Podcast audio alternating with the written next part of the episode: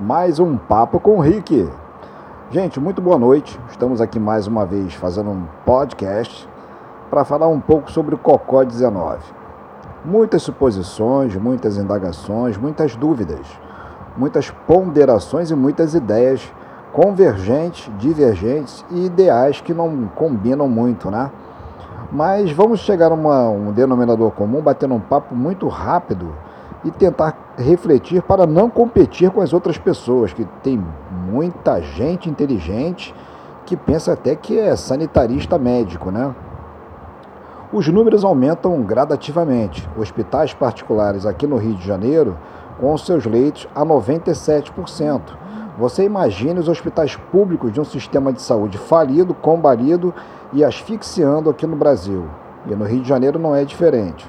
Então você que vive aí batendo de frente, dizendo que os seus ideais e ideias não vão mais entender o que se fala a respeito desta pandemia, pelo menos respeite aquelas pessoas que estão buscando não levar para você, porque quando ela se resguarda, ela está deixando você viver um pouco mais.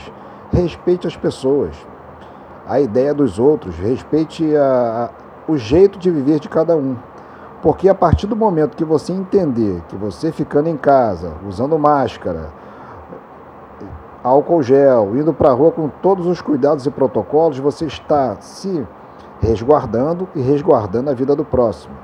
Então, cada vez mais devemos entender, fazer a leitura bem rápida, dinâmica e inteligente da atual situação, de que não é mais eu, somos nós. Nós somos nós, compartilhamos do mesmo problema nas mesmas regiões, bairros, municípios deste país chamado Brasil.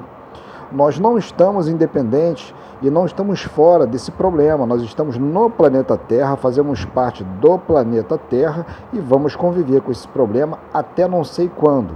Possivelmente até o ano que vem.